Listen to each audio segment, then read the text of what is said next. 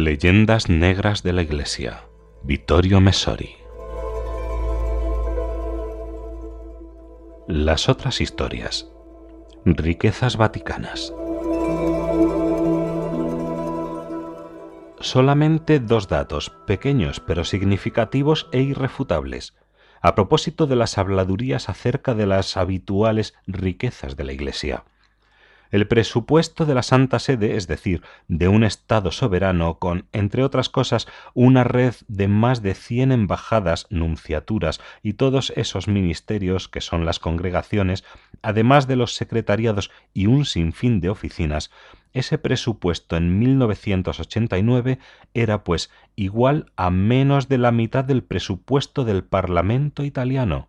En resumen, tan solo los diputados y senadores que acuden a los dos edificios romanos, en otro tiempo pontificios, de Montecitorio y Palazzo Madama, cuestan al contribuyente más del doble de lo que cuesta el Vaticano a los 800 millones de católicos en todo el mundo.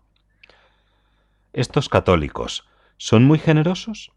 No lo parece, dado que esos 800 millones de cristianos ofrecen cada año a su Iglesia donaciones inferiores a las que dan los dos millones de americanos miembros de la Iglesia Adventista del Séptimo Día, por no hablar de los testigos de Jehová o de las demás sectas. La Iglesia de la Unificación en Sun Mon por ejemplo, las cuales disponen de capitales que mueven e invierten en todo el mundo y que ponen en ridículo las riquezas del Vaticano, las únicas, sin embargo, de las que se habla con indignación. A los que se indignan se les escapa el detalle que semejantes riquezas, a diferencia de lo que ocurre con las nuevas sectas, iglesias y cenáculos que no dejan nada por demás, se han puesto a trabajar a lo largo de los siglos con una inversión que dio da y dará siempre dividendos extraordinarios, y a la inversión en arte se debe la prosperidad de innumerables ciudades de Europa y sobre todo de Italia. ¿Qué sería Roma si sólo contase con esas escasas ruinas imperiales, si una serie ininterrumpida de papas no le hubiese puesto encima las famosas y criticadas riquezas para crear el que tal vez sea el mayor conjunto artístico del mundo repartido por todos los barrios? Alguien debería recordar a políticos, periodistas y demagogos varios que se dedican a moralizar en Roma sobre el dinero del Vaticano, que en esa misma ciudad casi la mitad de la gente vive de los ingresos del turismo surgido precisamente de gastar dinero católico siglo tras siglo a favor del arte. Sí, aquí como en cualquier otro sitio, se reconoce al árbol por sus frutos, hay que decir que tantos siglos de administración pontificia de Roma, aun con sus sombras, pero no más graves que la media del tiempo, han dado como fruto dotar a la ciudad de un capital capaz de producir una riqueza sin fin.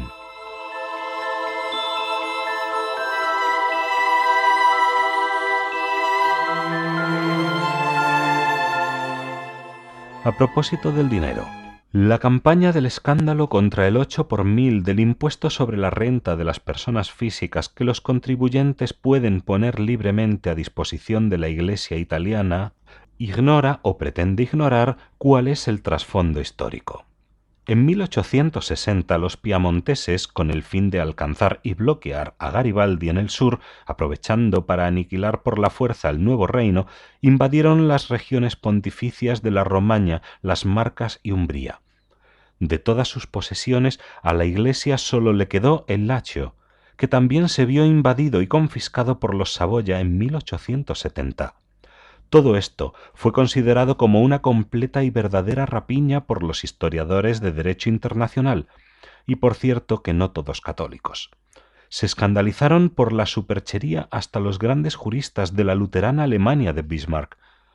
a esto siguió ese otro clamoroso abuso del secuestro y confiscación de todos los bienes eclesiásticos italianos, desde los monasterios a las instituciones benéficas, los campos y las iglesias mismas, confiscación a la que, atención al dato, no precedió ninguna indemnización. Para intentar salvar la cara frente a la comunidad internacional y para dar una cierta seguridad a las masas católicas que representaban la enorme mayoría, silenciosa porque estaba excluida del voto, de los súbditos del nuevo reino de Italia, Inmediatamente después de la apertura del Portapía, el gobierno de los liberales aprobaba la llamada Ley de las Garantías, una ley que reconociendo implícitamente que la conquista, sin ni siquiera declaración de guerra de todos los territorios de un Estado violaba el derecho de gentes, atribuía un reembolso al Papa como soberano saqueado. La suma se estableció como una renta de casi tres millones y medio de liras oro, una enormidad para un Estado como el italiano, cuyo presupuesto era de pocos centenares de millones de liras, una enormidad que confirmaba sin embargo la magnitud de la rapiña perpetrada. Sin embargo, el Tratado de las Garantías no fue aceptado por ambas partes, pues era una ley unilateral del gobierno saboyano. Los papas nunca la reconocieron ni quisieron aceptar ni un céntimo de esa llamativa cifra. Para subvenir a las necesidades de la Santa Sede prefirieron confiar en la caridad de los fieles, instituyendo el óbolo de San Pedro.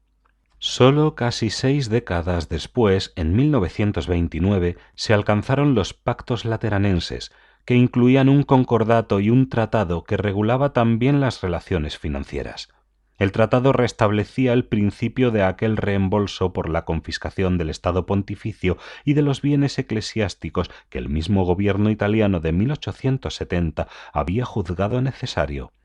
se estableció de ese modo que Italia pagaría 750 millones al contado y que asumiría algunos gastos como el de una paga para los sacerdotes al cuidado de las almas. Esa paga se basaba en parte en los créditos que la Iglesia vertía al Estado italiano y en parte surgía de las nuevas funciones públicas como la celebración y el registro de matrimonios con rito religioso, que también poseían validez civil, que los pactos atribuían a la Iglesia.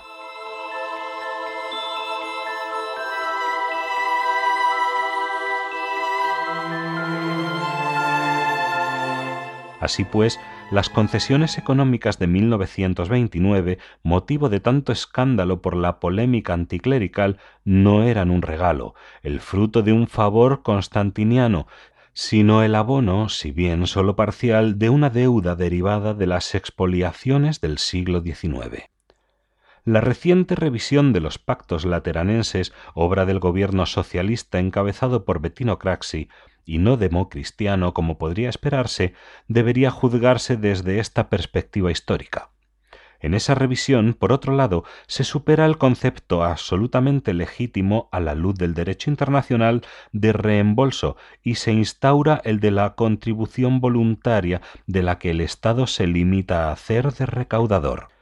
El famoso ocho por mil, pues, se enmarca en una coyuntura más que centenaria de la historia italiana, pero ¿quién se acuerda de ella? Pues sí, intentemos vender a beneficio, qué sé yo, de los pobres negritos los tesoros del Vaticano. Empecemos, por ejemplo, con la piedad de Miguel Ángel, que está en San Pedro. El precio de salida, según dice quien ha intentado aventurar una valoración, no podría ser inferior a los mil millones de dólares. Solo un consorcio de bancos o multinacionales americanas o japonesas podría permitirse semejante adquisición.